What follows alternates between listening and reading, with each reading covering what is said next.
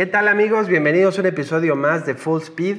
Hoy vamos a hablar un poquito acerca de este formato de las carreras sprint, un formato que se introdujo en la temporada pasada y regresa para esta temporada de 2022. En esta ocasión, eh, la primera carrera que tendremos con el formato sprint es en Imola. Y cómo funciona es que, bueno, tenemos una carrera de 100 kilómetros donde eh, pues se dan hasta 8 puntos en esta ocasión.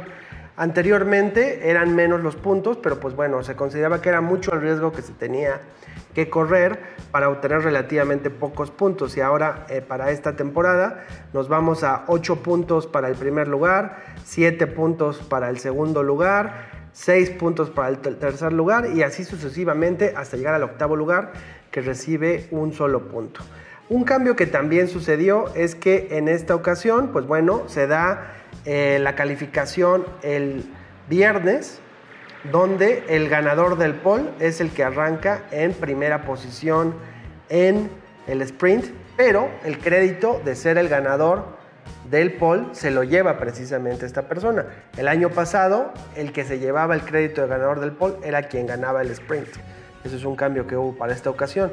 Y también ya para la fecha del domingo, para el Gran Premio, arrancan en el orden en que llegaron en el sprint. Entonces son algunas variaciones que se da con respecto al año pasado, pero que creo que son bastante positivas. Otro de los cambios que hubo es que a pesar de que se mantienen tres lugares donde suceden, en esta ocasión van a ser en pistas diferentes. La primera será en Imola, la segunda será en el Red Bull Ring y la tercera, que es el único que se repite con respecto al año pasado, sucederá en Interlagos.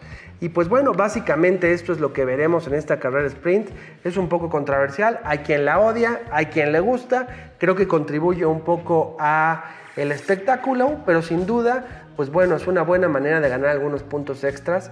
Hay que tener en cuenta que los puntos que se ganan en el sprint califican tanto para el campeonato de constructores como para el campeonato de pilotos. Y lo que hay que tener mucho cuidado es de no tener un accidente en el sprint que te arruine toda tu carrera. Así que pues bueno, estemos pendientes de qué sucede en Imola y de qué sucede con el resto de esta muy interesante y competida temporada. Los esperamos en el próximo capítulo de Full Speed. Denle like y suscribir. Y aquí estaremos hablando de más historia, técnicas, reglas y mucho, mucho más. Que estén muy bien. Los esperamos a la próxima.